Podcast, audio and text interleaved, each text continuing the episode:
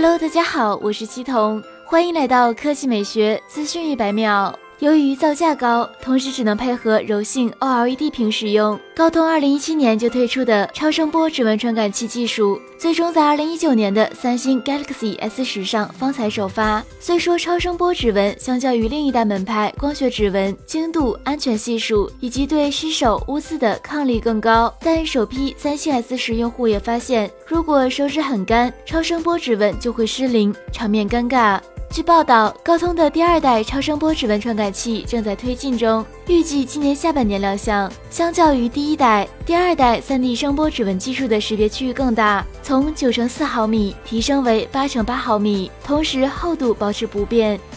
3D 声波指纹包含三大元件：ASIC 专用电路驱动、FPC 柔性电路板和传感器，且传感器不用硅片打造，从而大大的提升了产量，降低了成本。从时间点来判断，最快可能从三星 Galaxy Note 十开始用上第二代超声波指纹识别。好了，以上就是本期科技美学资讯百秒的全部内容，我们明天再见。